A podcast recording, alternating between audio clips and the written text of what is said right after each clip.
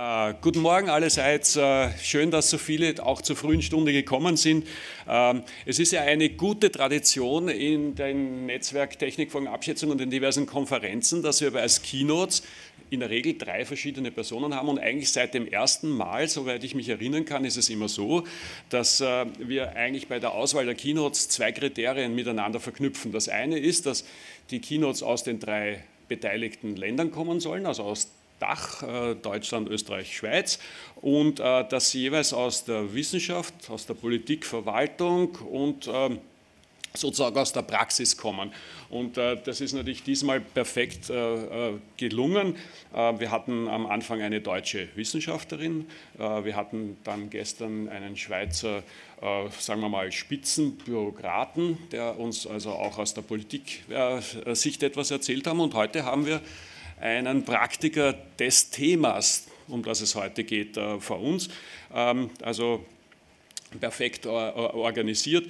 Äh, Gerfried äh, Stocker kommt aus Österreich und ist ein Medienkünstler und ähm, auch als Ursprung ein Nachrichteningenieur. Das heißt, das verbindet schon die zwei Themen, die wir schon die ganze Konferenz ähm, äh, behandelt haben.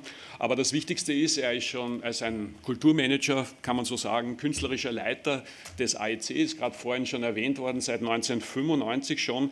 Ähm, ist also schon sehr lang da und wahrscheinlich kann man sagen, äh, Gerfried Stocker ist das AEC in einer gewissen Weise, also da ist schon sehr viel äh, auf ihn zurückzuführen.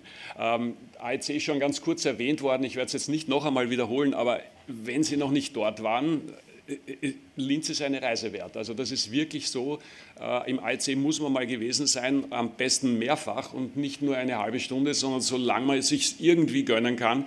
Da gibt es Dinge, äh, Herr Stocker wird uns gleich ein paar Sachen noch mehr erzählen, äh, Dinge, die es nirgendwo anders gibt. Also zum Beispiel einen Raum, der multimedial bespielbar ist, wo die Wände, der Boden, alles vibriert, leuchtet äh, und man in Welten eintauchen kann, die sie noch nie gesehen haben. Also zum Beispiel ins Innere eines Blutgefäßes oder nur um irgendein Beispiel zu nehmen. Wirklich toll. Natürlich kennen wir alle den Pris Asa Electronica, den gibt es sogar noch länger als das AEC, eine weltweit bekannte Institution, äh, die genau unser Thema eigentlich äh, der ganzen Tagung äh, ähm, quasi überspannt. Äh, die Kombination aus ähm, äh, Digitalisierung und Kunst. Und ähm, auch das Future Lab sollte vielleicht erwähnt werden, eine lange Institution, die gibt es jetzt auch schon ziemlich lang, wo genau Forschung und Kunst, also letztlich unser Thema hier äh, quasi verbunden wird. Damit lasse ich es, ich werde nicht mehr erzählen, weil Gerfried Stocker wird uns viel mehr erzählen können, als ich das kann. Ähm, yours the floor. Danke vielmals fürs Kommen.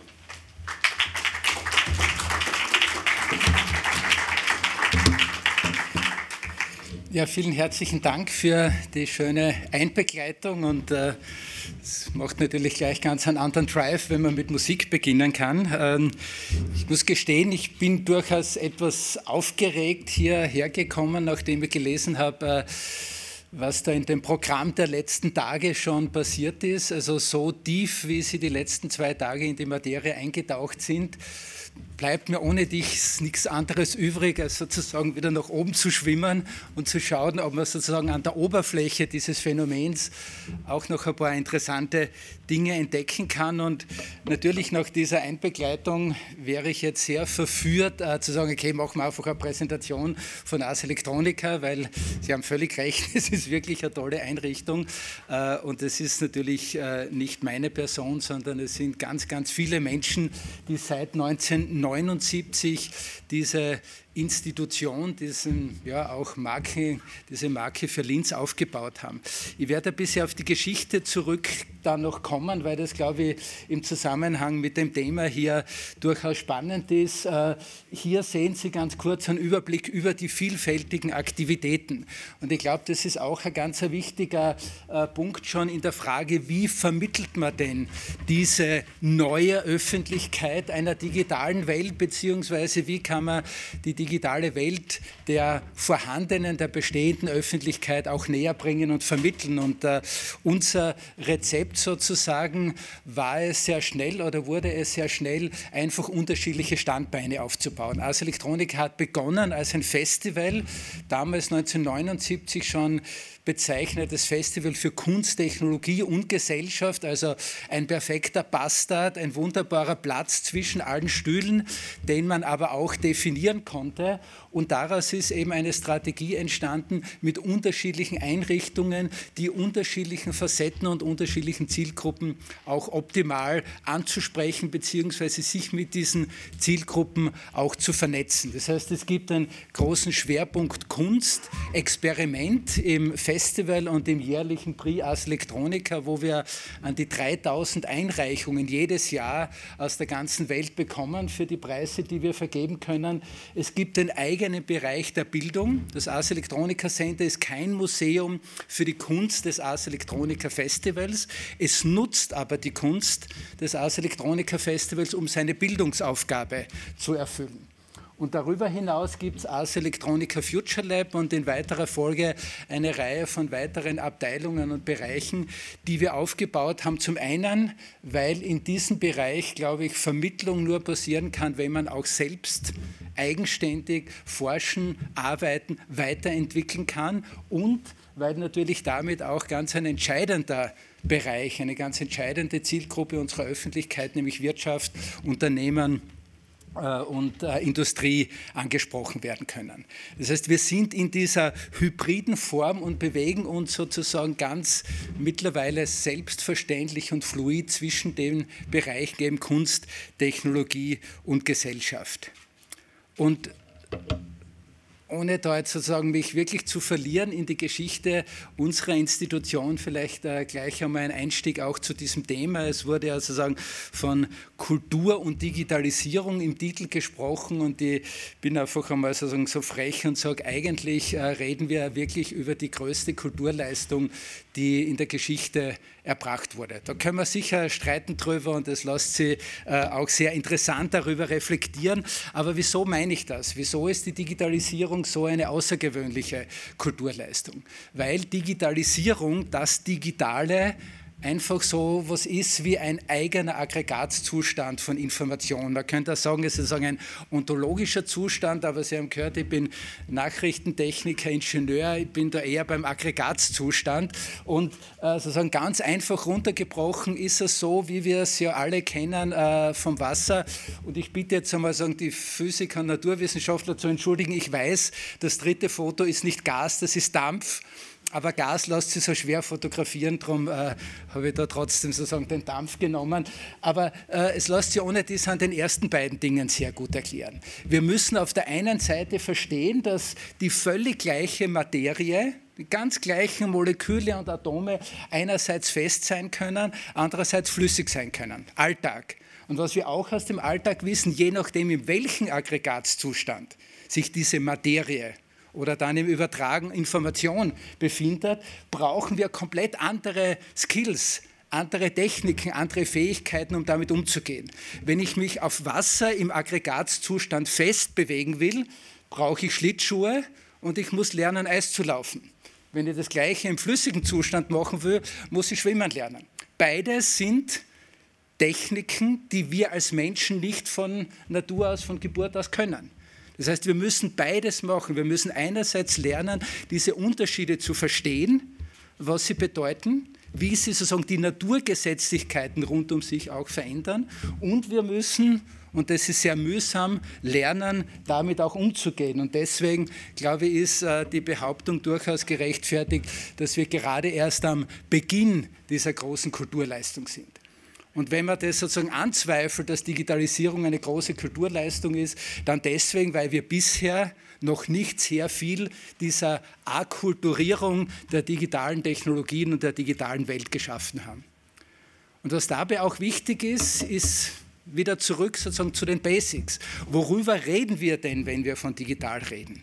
Und es gibt drei sozusagen ganz entscheidende unterschiedliche Stufen, die deswegen entscheidend sind, weil sie ganz andere Skillsets brauchen und weil sie auch in der Frage, wie vermittle ich und wie verändert sich dadurch überhaupt der Begriff, die Vorstellung von Öffentlichkeit, ganz massive Unterschiede haben. Die Digitisation, also diese ganz basale, elementare technische Geschichte, dass ich aus analoger Information digitale Information mache. Diesen Wechsel des Aggregatzustands, der dann sozusagen wie ein Schneeballeffekt diese ganze Lawine der sogenannten digitalen Revolution in Gang setzt. Die Digitalisation, und das sind natürlich ein bisschen Wortspiele, die sehr stark aus, natürlich aus dem angloamerikanischen Sprachgebrauch kommen, könnte man dann eben sozusagen mit der ersten Phase der Anwendungen bezeichnen. Und das, was natürlich spannend ist, wo wir schon langsam reingehen, ist das, was mittlerweile sozusagen der aktuelle Modebegriff dafür ist, digitale Transformation. Seit das Ganze, insbesondere seit der Pandemie, so in die Breite gekommen ist ne? und endlich alle in der digitalen Welt angekommen sind, hat man aufgehört, digitale Revolution zu sagen, weil das verstört ja die Menschen irgendwie. Ne? Also so viel auch ein bisschen zur Thematik, wie kommunizieren wir das in der Öffentlichkeit. Allein die Folie vorher wird mindestens eine Stunde sozusagen einen Vortrag äh, ermöglichen und sinnvoll machen, aber es sei nur sozusagen hier äh, noch einmal angedacht, dass wir immer auch auf diesen drei Ebenen denken müssen. Ars Electronica traue ich mich jetzt sozusagen ganz stolz zu behaupten, weil es ja eh nicht meine Leistung ist. Wir sitzen, wie es so schön heißt, auf den Schultern von Giganten, ist 1979 gegründet worden. Die drei Gründer Väter waren natürlich damals nur Männer, äh, sind mittlerweile leider alle drei gestorben. Das heißt, es ist nur mehr sagen, aus den Annalen, aus den Erinnerungen, aus den Dokumentationen erschließbar. Aber das Spannende ist, es war ein Journalist, ein Wissenschaftler und ein Künstler. Und ich behaupte immer, die drei waren nicht so visionär dass sie damals schon erkannt haben, dass diese Triade von Kunst, Technologie und Gesellschaft sozusagen das Zukunftsmodell sein wird. Sie haben sich schlichtweg nicht einigen können. Soll das jetzt ein Kunstfestival werden, eine Wissenschaftskonferenz oder ein Klassenspektakel, Klangwolke für 100.000 Menschen, ein riesiges Open-Air-Spektakel mit Musik, äh, Synthesizern, Licht, Lasershows und all diesen Dingen. Und weil sie sich nicht entscheiden konnten, haben sie gesagt, okay, dann müssen wir halt irgendwie alles zusammen machen. Und so simpel das klingt, das ist eines der besten Rezepte, die wir nach wie vor nach 43 Jahren sozusagen anbieten können. Und was, glaube ich, gerade in unserer Zeit jetzt so richtig spannend wird und, und auch sozusagen verstanden wird, ist, dass wir eine wahrlich starke und wahrscheinlich auch sehr extreme Form, offene und extreme Form von Interdisziplinarität brauchen dass die natürlich nicht nur äh, sozusagen auf Zufall gebaut haben, sondern schon sehr genau gewusst haben, was sie tun, beweist der Eröffnungstext des ersten Ars Electronica Katalogs. Da steht nämlich dieser, upsala, dieser wunderbare Satz drinnen, den der Herbert W. Franke in seinem Eröffnungsartikel geschrieben hat. Mit der Elektronik ist ein progressives Element in unsere technische Welt gekommen, dessen Einfluss sich nicht auf Industrie und Forschung beschränkt, sondern in alle Lebensbereiche eingreift. Damit ist, ein, damit ist eine Entwicklung in Gang gekommen, die erstaunliche und fantastische Aspekte öffnet und in anderen Belangen aber auch Kritik und Skepsis hervorruft. Wir brauchen nur den ersten, das äh, dritte Wort ist es, da oben den ersten Begriff, Elektronik, der in unserer Zeit jetzt sehr antiquiert klingt, durch künstliche Intelligenz zum Beispiel, das aktuelle super Modewort, mit dem alles beschrieben wird, was irgendwie digital ist im Moment, ersetzen und das könnte eins zu eins das Eröffnungsstatement einer Konferenz wie dieser sein, mit aller Ernsthaftigkeit, genauso wie die Eröffnung von irgendeiner Sonntagsrede von PolitikerInnen, die einmal mehr sozusagen sagen, ja, wir werden digital und äh, wir müssen in die Zukunft gehen. Und das Spannende ist natürlich, dass sich nichts geändert hat. Nicht, weil wir uns nicht weiterentwickelt haben, sondern ganz im Gegenteil. In all dieser dynamischen Entwicklung bleibt immer eine Konstante sozusagen. Und das ist dieser Konflikt, der entsteht, wenn neue technologische Entwicklungen, wissenschaftliche Erkenntnisse sozusagen auf die Öffentlichkeit prallen, sprich in die große Skalierung einer großen Gesellschaft, einer globalen Gesellschaft kommen und dann natürlich auch in den Malström der Kommerzialisierung kommen. Und 1979 sowas zu behaupten, war wirklich eine große Vision. Äh, der erste Personal Computer ist 1981, 82 auf den Markt gekommen, der CD-Player von Sony 1983, also die Ikonen eigentlich sozusagen der digitalen Zeit, nämlich der digitalen Zeit, wie wir sie jetzt verstehen, als eine, die uns alle betrifft. Dieser Standardsatz von wegen, dass die Digitalisierung eben in all unsere Lebensbereiche eingreift. Das beginnt in dieser Zeit. Und zu dieser Zeit ist das coolste, modernste Gadget, das es damals gegeben hat, und es sind ein paar Menschen da meines Alters auch hier, die sich vielleicht nur erinnern können, dieser Sony Walkman.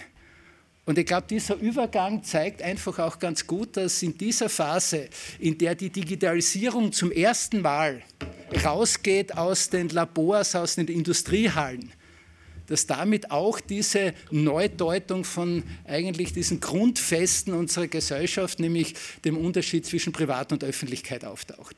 Das heißt, in dem Zusammenhang müssen wir auch immer ganz stark darüber nachdenken, dass hier Digitalisierung eine neue Öffentlichkeit geschaffen hat, beziehungsweise neue Formen des Umgangs und des Verständnisses von öffentlich. Das heißt, es ist eben nicht nur dieser Übergang aus der analogen Zeit in eine digitale, und abermals, das ist jetzt kein technisches Datum, sondern das ist sozusagen eine Datumsgrenze, die eben einen Schritt zeigt, bei dem diese Skalierung, die, dieser, dieser Einfluss, der Impact auf die breite Gesellschaft beginnt. Und es ist damit aber auch meiner Meinung nach so etwas entstanden wie ein Auftakt zu einem neuen Zeitalter von Partizipation. Digitale Technologie, im Hinblick auf das, was er über die Aggregatzustände gesagt hat.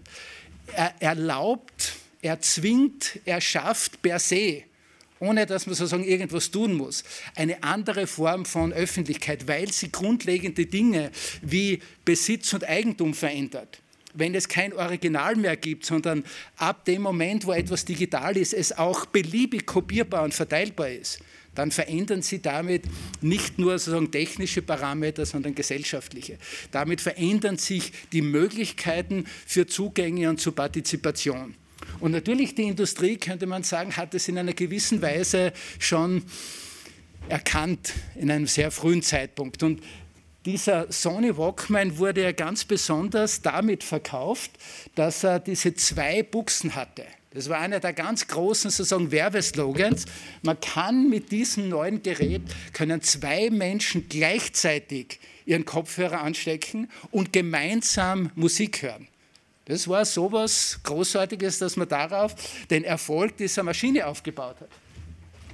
Dieser Taster hier, ist nicht, wie viele glauben, zum Aufnehmen gewesen. Nein, nein, das war der Taster, dass man leiser schalten hat können, sodass man nicht die Kopfhörer abnehmen musste, wenn man miteinander reden wollte. Also da hat man schon noch daran gedacht, dass Menschen vielleicht auch noch reden wollen miteinander. Ich frage mich immer, wie lange es dauert hat, bis dieses Foto zustande gekommen ist. Man stellen Sie sich vor, auf Rollschuhen mit so 70 Zentimeter äh, Kopfhörerkabel und wie auch immer. Ne? Spannend dabei wieder ist sozusagen, dass natürlich bestimmte Visionen immer wieder mit dieser Technologie verbunden sind. Lange bevor es die Technologie gegeben hat, war schon diese Vorstellung, dass damit sozusagen eine neue Form auch von privater äh, Verbindung entsteht. Mit den ersten Geräten noch elektronisch ist es so gelaufen und natürlich, wenn wir uns jetzt die Werbung anschauen für unsere Tage, dann könnte man sagen, ja, eigentlich ist eh alles beim Alten geblieben. Das, was sich aber verändert hat, ist, dass sozusagen diese Botschaft, diese Grundidee der Digitalisierung, über die wir so oft gerne auch ein bisschen lächeln und sagen, mein Gott, diese naiven Typen in den 80er, 90er Jahren, von wegen, dass wir ein globales Dorf und eine globale Demokratie, die hat sich eigentlich bewahrheitet. Nur ist sie sozusagen unter der Hand um 180 Grad gedreht worden. Und diese Vorstellung, diese tolle, du kannst entscheiden ist mittlerweile zu einem wunderbaren Businessmodell geworden. Mach dir keine Sorgen, wir entscheiden für dich. Wir haben die Recommendation Systems, wir haben die künstliche Intelligenz, die weiß genau, was du willst, beziehungsweise redet sie dir ein, legt dir nahe, was du willst und das sollte möglichst immer das sein, was wir gerade auch verkaufen wollen. Und diesen Twist müssen wir erst einmal verstehen und wir müssen wirklich anfangen, mit aller sagen, Energie darauf aufzubauen, dass wir diesen Twist sagen, auch wieder reparieren. Es ist kein Naturgesetz der digitalen Technologie, dass wir mit ihr betrogen werden. Das könnte genau in die andere Richtung genauso gehen. Und das ist das, wo jetzt sozusagen ein bisschen auf Ihr Thema eingehend, mir sozusagen ein bisschen da reindrängen und sagen, hey Leute, Technologiefolgenabschätzung, das ist ja eigentlich genau das, was äh, Kunst äh, super kann und was Ars Electronica auch seit 1979 macht. Das sind sozusagen äh, ein paar Bilder, jetzt müssen wir schauen, ups. Genau, dann läuft auch das Video dazu. Das ist das sozusagen, wie sich Ars Electronica aufgestellt hat. Diese Idee des Dreiecks von Kunst, Technologie und Gesellschaft so zu verstehen, dass die künstlerische Perspektive, das künstlerische Denken, die künstlerische Erfahrung nicht die Kunstwerke, sondern das, was sozusagen rund um künstlerisches Arbeiten und, und die Ergebnisse künstlerischer Arbeit entsteht, das einzusetzen, um diese Transformationsprozesse von Technologie auf Gesellschaft zu analysieren, zu verstehen, aber und das ist ein ganz entscheidender Punkt, sozusagen ein Anspruch, den die Kunst sofort erhebt, sich auch einmischen zu können. Zu sagen, das ist nicht nur etwas, wo wir jetzt draufschauen und dann erheben wir ein bisschen den kritischen Finger, sondern wir geben mitten, wir begeben uns mitten rein in dieses Experiment digitale Welt. Und das ist eine Zeit, wo das Digitale noch eigentlich gar keine Rolle gespielt hat. Diese wunderbare Arbeit von 1982 von einem Wiener Künstler mit einem globalen Kollektiv von Künstlerinnen, die Welt in 24 Stunden war noch mit Faxgeräten, mit analogen Bildtelefonen, da war von Computern noch überhaupt nicht die Rede. Aber was diese Künstler gemacht haben, sozusagen als Prototyp auch, sie haben 24 Stunden lang erprobt, was es bedeutet, Information, künstlerischen Inhalt nur über Netzwerke auszutauschen. Sie haben jede Stunde des Tages sich mit einer anderen Stadt in der Welt verbunden, wie gesagt, über Faxgeräte, Bildtelefone, Qualitäten. Ich meine, sie haben Musik gespielt, aber dann äh, zu Violine sozusagen den Telefonhörer hingehalten, weil es ihnen klar war, es geht in der künstlerischen Arbeit hier nicht mehr darum, das nächste tolle Musikstück, die nächste fantastische Bildwelt zu schaffen, sondern es geht darum, dass der Künstler, die Künstlerin des digitalen, des Informationszeitalters sich in diese Netzwerke involvieren muss, auszuprobieren, auszuloten, was es bedeutet, was verändert es in meinem Verständnis, im Verständnis meiner Arbeit, wenn ich über die geografischen Grenzen hinweg verbunden bin. Ein anderes sehr schönes Beispiel dieser prototypischen Arbeit, die man wunderbar nutzen könnte zur Technologiefolgenabschätzung. Nur blöderweise sind wir zum Glück, kann man jetzt sagen, in einer Region der Welt, die sehr viel in Kunst investiert, aber nicht an die Kunst glaubt. Kunst hängen wir dann an die Wand, wir lassen uns was Schönes vorspielen, aber dass Kunst in ihrer Experimentierfreudigkeit ein wunderbarer Indikator dafür sein kann, was in unserer Gesellschaft passiert und passieren wird, wird meistens völlig ignoriert. Oder wie oft haben Sie schon erlebt, dass Künstlerinnen in Parlamentsdiskussionen irgendwo in der Welt einbezogen werden oder vielleicht sogar in Regierungsentscheidungen. Und was diese Künstlergruppe da in den 80ern gemacht haben, ist eine großartige Geschichte. 1986. Sie haben sich eine Woche lang in einer Containerburg eingeschlossen und haben von dort ausschließlich über Telefon, Fax und Fernsehen und Radio. Da war damals sogar das ZDF äh, dabei und hat diese Dinge live übertragen. Unvorstellbar in unserer Zeit, dass Fernsehen sich für Kunst zur Verfügung stellt, nämlich nicht für das Zeigen von Kunst, wenn wir irgendwo bei den Salzburger Festspielen eine schöne Oper haben und dann übertragen wir sondern für das Entstehen von Kunst und damit für das Entstehen von Öffentlichkeit und damit für die Verbindung von Öffentlichkeiten. Und die haben eine Woche lang genau das getan, was dann viele Jahre später zu einem großartigen Businessmodell geworden, äh, geworden ist, äh, das Big Brother heißt. Und mittlerweile gibt es ja hunderttausende Reality-Shows, die genau das nachvollziehen. Nur die haben das nicht gemacht, um irgendwelche Quoten zu erreichen und sich irgendwie sagen, äh, voyeuristisch daran äh, aufzugattern, dass irgendwie da äh, persönliche Intimitäten, Brutalitäten und all das ausgetauscht wurden. Sie haben das gemacht als Experiment. Was wird aus uns Mensch werden? Wie verhalten wir uns als Gesellschaft? Untereinander, wenn wir nicht mehr das machen, was wir jetzt gerade machen, sondern wenn wir uns sozusagen verschanzen hinter dieser Mauer, dieser Schutzmauer, dieser Tarnkappe der Medien. Ich meine, was man aus dem Projekt allein lernen hätte können, wenn man das ernst genommen hätte, hätten wir sehr viele Probleme mit den Social Media und Donald Trump und all seinen Kollegen zurzeit sicher nicht. Aber die Kunst geht natürlich weiter. Ein wunderbares Experiment 1994 bei der Ars Electronica, 4000 Menschen am Linzer Hauptplatz. Mit einer tollen Computeranlage ausgestattet, konnte man genau erkennen, ob die Menschen bei dieser ja, diesem Bändel, das sie in der Hand haben, ob sie die rote Seite oder die grüne Seite gezeigt haben. Das haben Computerkameras beobachtet, ausgewertet und man ist dann hergegangen und gesagt, okay, 2000 Menschen, ihr stellt euch da links rüber, ihr stellt euch rechts rüber und jetzt probiert einmal Bong spielen miteinander. Das hat perfekt funktioniert. Das war super einfach. Menschen haben sie zugerufen, rauf, runter, äh, grün, du Depp und rot und so weiter. Also es war eine richtig tolle äh, Atmosphäre. Bong spielen hat super funktioniert noch. Im nächsten Level hat man dann ein Spiel gemacht, wo man vier Gruppen braucht hat, dann sechs Gruppen, dann acht Gruppen. Und natürlich ist das völliges Desaster geworden. Diese Erfahrung auf der einen Seite, plötzlich sozusagen als physische Menge, man könnte natürlich auch dann gleich sozusagen mit Fragezeichen dazu sagen, als Mob. Wo ist sozusagen der Übergang? Ob wo wird sozusagen, ob wann und ab welchen Mengen, ab welchen Komplexitäten ist so eine Entscheidungsbildung einer Menge von Menschen, die einfach zufällig auf dem Platz zusammenkommen, möglich? Wie beeinflusst man den? Wann wird sozusagen völlig unkontrollierbar? Fantastisches Experiment, genauso wie einige Jahre später äh, hier bei uns im Ars Electronica Center dieses Projekt von Ken Goldberg, der Telegarten.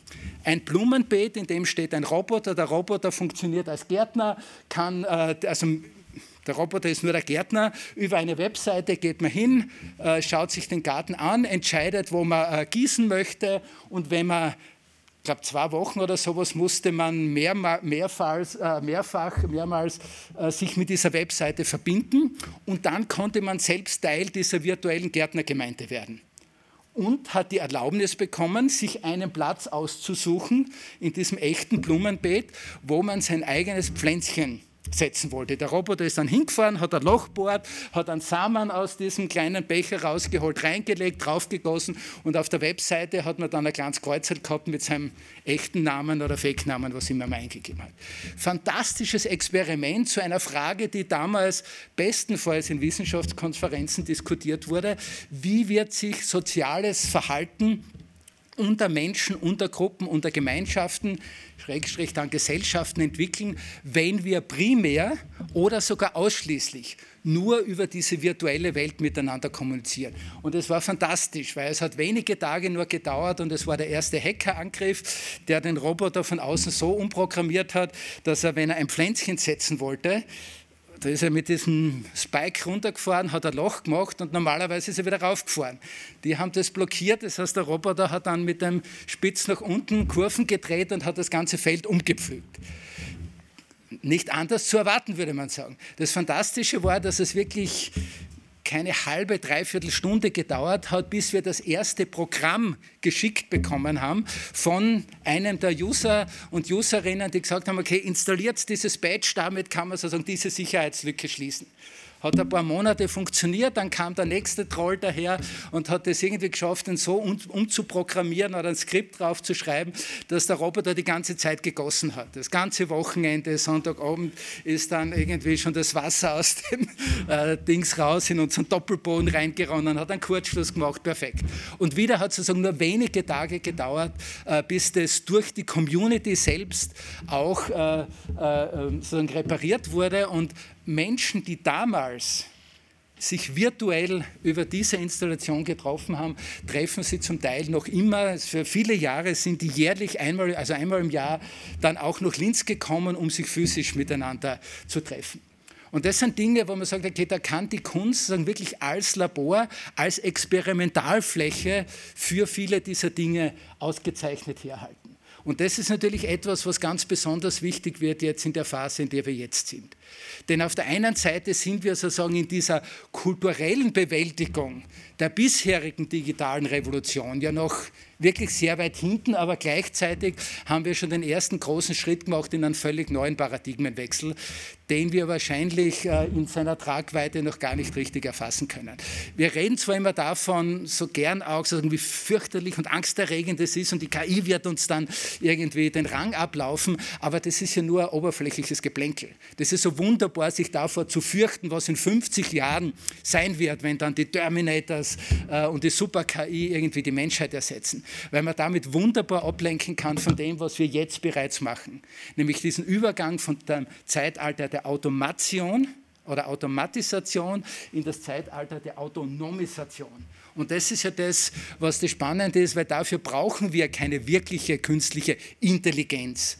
Dafür reichen die Machine Learning-Systeme, die wir haben, mit all den Problemen, die Sie sicher hundertmal schon in den letzten Wochen und Monaten äh, auch gehört haben, diese Frage des Bias. Wieso sehen wir, wenn diese tollen Dinge rauskommen, immer nur so herrliche Katzenfotos oder irgendein ein Meerschweinchen, das irgendwo durch den Weltraum fliegt? Na ganz klar, weil uns keiner unmittelbar auf die Nase binden will, was tatsächlich äh, dahinter passiert. Und wenn Sie in so ein System eingeben, den Manager oder den Rechtsanwalt, dann kommen ausschließlich Bilder von weißen Männern raus. Wenn Sie Krankenschwester eingeben, dann kriegen Sie eine ethnische Vielfalt, aber ausschließlich Frauen. Und beim Personal Assistant natürlich auch wieder. Das ist eine dieser grundlegenden Probleme, die künstliche Intelligenzsysteme, wie wir sie nennen, die in Wirklichkeit ja nur Machine Learning-Systeme sind, mit sich bringen. Denn sie wissen alle, sie lernen von unseren Daten und von unserem Verhalten. Wieso sollten sie also nur einen Dick besser und gescheiter sein wie wir? Und da kommen dann auch wieder interessante Allianzen und sagen, umso komplexer diese Fragen werden, umso weniger sind es jetzt sozusagen einzelne Gruppen von Wissenschaftlerinnen, Computer Scientists, Künstlerinnen, Aktivisten, sondern immer mehr das Zusammenarbeiten.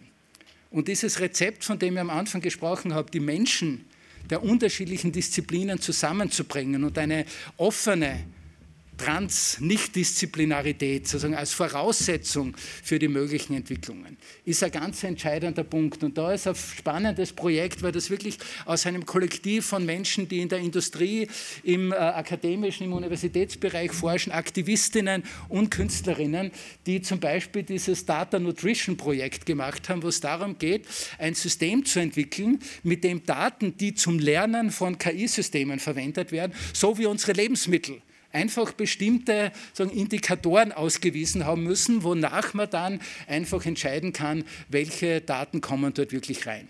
Im Moment setzen wir ja KI-Systeme ein, die einfach an Material trainiert wurden, das gerade verfügbar war. Weil natürlich ausschließlich Wissenschaftlerinnen und Wissenschaftler in den universitären wie in den kommerziellen Forschungseinrichtungen daran arbeiten. Und das ist überhaupt kein Vorwurf. Wenn meine Aufgabe ist, als Computer Scientist ein gute, äh, gutes Machine Learning zu machen, ja, dann nehme ich einfach die Daten, die da sind und schaue, dass das System technisch so gut wie möglich funktioniert. Aber das Verständnis, was solche Systeme dann in ihrer Gesamtheit bedeuten, das ist etwas, was wir wieder von solchen Kunst- und Wissenschaftskooperationen super lernen können. Ich kann das da gar nicht erklären. Man braucht eine halbe Stunde, wenn man dieses Diagramm von äh, Vladan Jola und Kate Crawford wirklich gut erklären will. Ganz oben ist schon ein bisschen abgeschnitten, sieht man symbolisch äh, die Platine, die Leiterplatte, also den, den, das elektronische Herz von so einem Alexa, also von so einem digitalen Assistenten.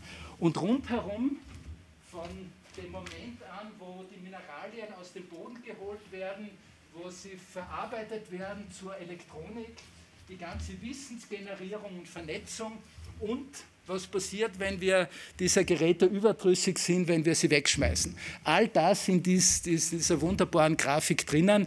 Fantastische didaktische Aufarbeitung, die wir in unserem Museum nützen, die wir in ganz vielen äh, Ausstellungen schon präsentiert haben. Und ein Jahr später sind die beiden mit einem Zusatz gekommen, mit dieser Vitrine.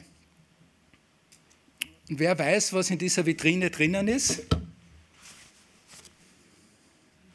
Das, daraus besteht sozusagen unsere digitale Welt. Und das ist eigentlich ganz selbstverständlich. Nicht? Ja, wenn man sich ein bisschen damit beschäftigt hat, ist das nicht überraschend.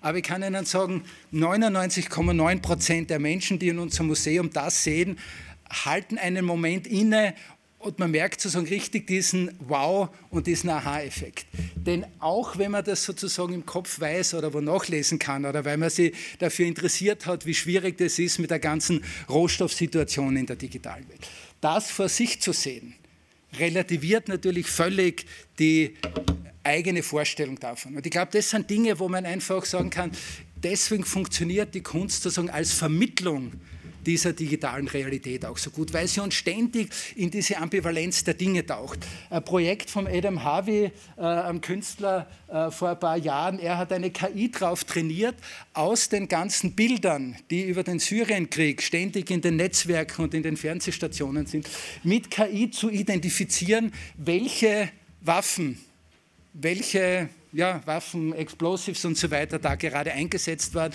Und die KI kann das sehr gut erkennen und sozusagen sofort einen Report auswerfen, von wem sind diese Waffen geliefert, was sind da eigentlich Waffen, die äh, laut internationalem Recht eigentlich gar nicht eingesetzt werden dürften und so weiter.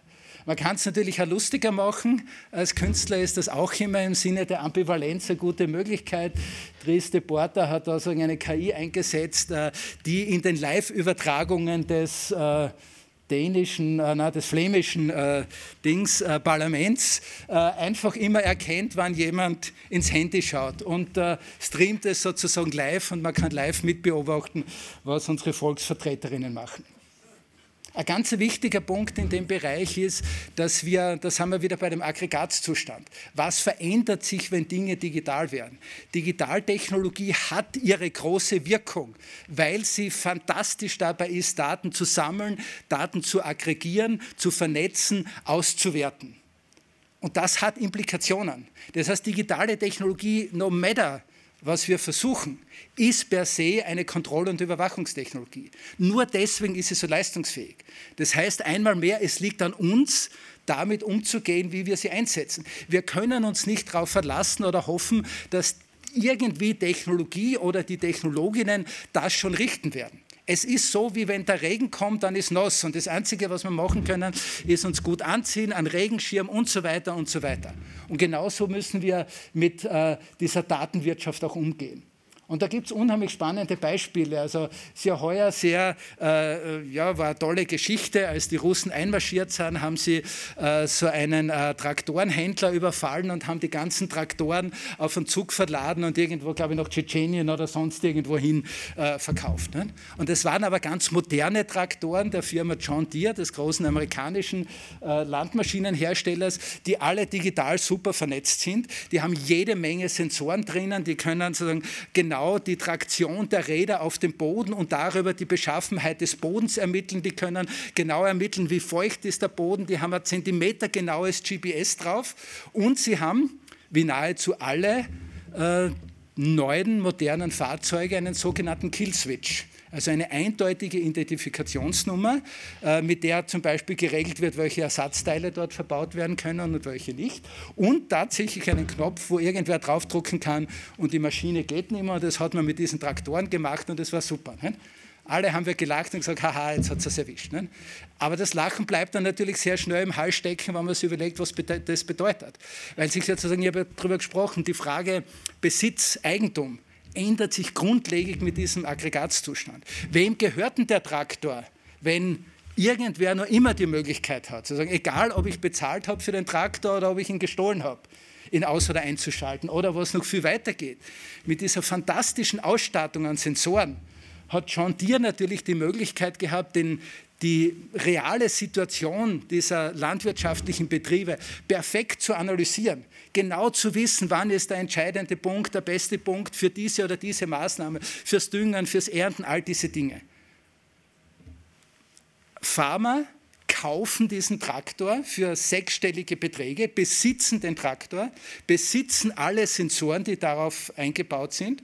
Aber John Deere hat gesagt, ja, ja, okay, ihr besitzt die Sensoren, aber die Daten gehören uns und hat lange Zeit diese Daten nicht den Farmern zur Verfügung gestellt, wenn sie nicht gleichzeitig Kunde bei Monsanto waren und den Dünger von Monsanto gekauft haben.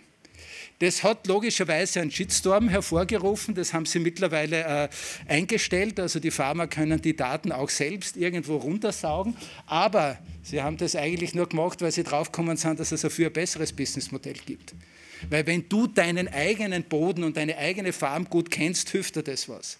Aber wenn du im Besitz bist von Daten von, sagen wir, 85 Prozent aller Landwirtschaftsbetriebe von Amerika und du aggregierst diese Daten, und stellst sie Finanzanalysten und Investoren zur Verfügung, die gerade zu überlegen, okay, welche Futures, äh, was für eine Wette machen wir denn jetzt sozusagen auf die nächste Ernte in der Region, in der Region. Dann merkt man, dass sozusagen damit ein Mehrwert entsteht, der incredible ist. Und die große Frage dabei ist natürlich, wem gehören die Daten und wie geht man damit um? Und das Beste ist wieder, wie die Kunst darauf reagiert. Ein fantastisches Projekt, das uns vieles von dieser Geschichte erzählt, vom Simon Weckert. Der hat 99 Smartphones in so einen kleinen Anhänger dann, alle eingeschalten. Und ist dann damit die Straße rauf und runter und rauf und runter gewandert, bis der superintelligente Algorithmus von Google gedacht hat, Wahnsinn, da muss ein mega Stau sein. Da sind jetzt eine halbe Stunde lang schon 99 Handys, die nicht weiterkommen. Und so funktioniert ja diese tolle Geschichte. Und wahrscheinlich hat es jeder von uns auch schon genutzt. Das ist großartig. Man schaut vorher auf Google, wo sind die Staus. Und dann fährt man natürlich nicht diese Straße. Und die Menschen in dieser Straße hatten zumindest für einen halben Tag eine ruhige Situation. Und das sind Dinge, die dann, wenn man gar nicht mehr sicher bin, ist das Kunst oder nicht, äh, das finde ich großartig, weil es kann keine bessere Kunstinstallation geben. Wenn Sie an irgendeinem Ort auf Google oder diesen verschiedenen Systemen möglichst viele Userinnen brauchen, nicht, dass da steht, das ist jetzt gerade besonders beliebt, dann engagieren Sie solche Leute, der fährt mit seinem Fahrrad dorthin und plötzlich sind dort 100 Menschen in Google mehr. Oder äh, diese Geschichte habe ich mir am Anfang auch gedacht, das muss eine Kunstinstallation sein. So, die Vögel verschwinden aus der Stadt und es zwitschern unsere Handys. Nein, es ist ein ganz cleveres, aber gleichzeitig perfides System, mit dem auch eine Schattenwirtschaft entsteht. Äh, diese Warehouses wie Amazon und so weiter, die sind natürlich alle computergesteuert. Das heißt, wenn dort eine Lieferung anliegt, dann schaut das Computersystem, wer ist der nächste Lieferant, der mit seinem Auto gerade am nächsten zu der jeweiligen, zum jeweiligen Lagerhaus ist. Der wird angepinkt und kriegt das Assignment und kriegt den Job, äh, das auszufahren, das, das auszuliefern. Was machen die Leute? Sie hängen Handys in die Bäume rund um diese Warehouses, weil der Computer natürlich nicht unterscheiden kann, ist das ein Handy im Baum oder ist das tatsächlich das Handy äh, im Lieferwagen. Die kriegen natürlich dann von dem Computersystem als erster die Jobs zugespielt und ganz schnell darauf ist man draufgekommen, hey super, eigentlich brauche ich ja gar nicht mehr selber fahren. Ich kann ja Geld verdienen, wenn ich den Job, den ich jetzt reingeholt habe, an einen richtigen Fahrer, an eine richtige Fahrerin weitergebe. Und das ist natürlich dann schon noch einmal eine ganz andere Dimension. Und darum müssen wir sagen, immer mehr darauf schauen, und das ist das, was mit diesem Begriff von digitalen Humanismus im Moment ja zum Glück sehr en vogue ist, eine Adjustierung unserer Prioritäten. Und es ist ganz einfach. Wir brauchen einfach nur ständig vor Augen halten, dass das, was wir wirklich machen sollten, darauf schauen, äh, nicht was ist sozusagen der technische Aspekt, der wirtschaftliche, sondern welche Rolle hat es für Menschen. Und das ist ein Projekt, das, glaube ich, äh, sehr schön auch diese Möglichkeiten wieder illustriert, auch wieder aus äh, einer Gruppe von Künstlerinnen, Technikern äh, gemeinsam entstanden. Und ein junger Entrepreneur hat heuer einen großen Preis bei uns auch bekommen, das Robotercafé in, in Tokio. Und man würde sich erwarten, Roboter-Café Tokio, eh klar, das sind jetzt die Roboter, die die Menschen ersetzen. Und wie wir wissen, es hat ja schon viele solcher Nachrichten gegeben, auch von Roboter-Rezeptionistinnen in irgendwelchen Hotels und so weiter in Japan. Nichts von dem funktioniert wirklich, weil natürlich die Technik bei weitem noch nicht so weit ist. Und vor allem wir Menschen, auch nicht so weit sind, dass wir mit diesen Robotern wirklich effizient immer auch kommunizieren könnten. Das ist ein fantastisches anderes Projekt. Da sind nämlich diese Roboter da, aber es geht nicht darum, dass die irgendwie autonom und selbsttätig sind, sondern jeder dieser Roboter wird von einem Menschen kontrolliert und gesteuert, von Menschen, die aufgrund von Krankheiten oder Behinderungen nicht am Arbeitsleben und am Gesellschaftsleben teilnehmen können und die damit sozusagen wieder in die Mitte der Gesellschaft auch reingeholt werden. Und ich glaube, das ist einfach eine unheimlich spannende Geschichte diese Form des Denkens, denn damit bringen wir Kultur in die Digitalisierung und bringen sozusagen auch eine Kultur der Digitalisierung in unserer Öffentlichkeit. Ich hätte noch ganz viele weitere Beispiele, aber ich habe wieder viel zu lang geredet und äh, Sie sehen, was es alles noch super dazu zu erzählen gäbe. Vielen Dank für Ihre Aufmerksamkeit.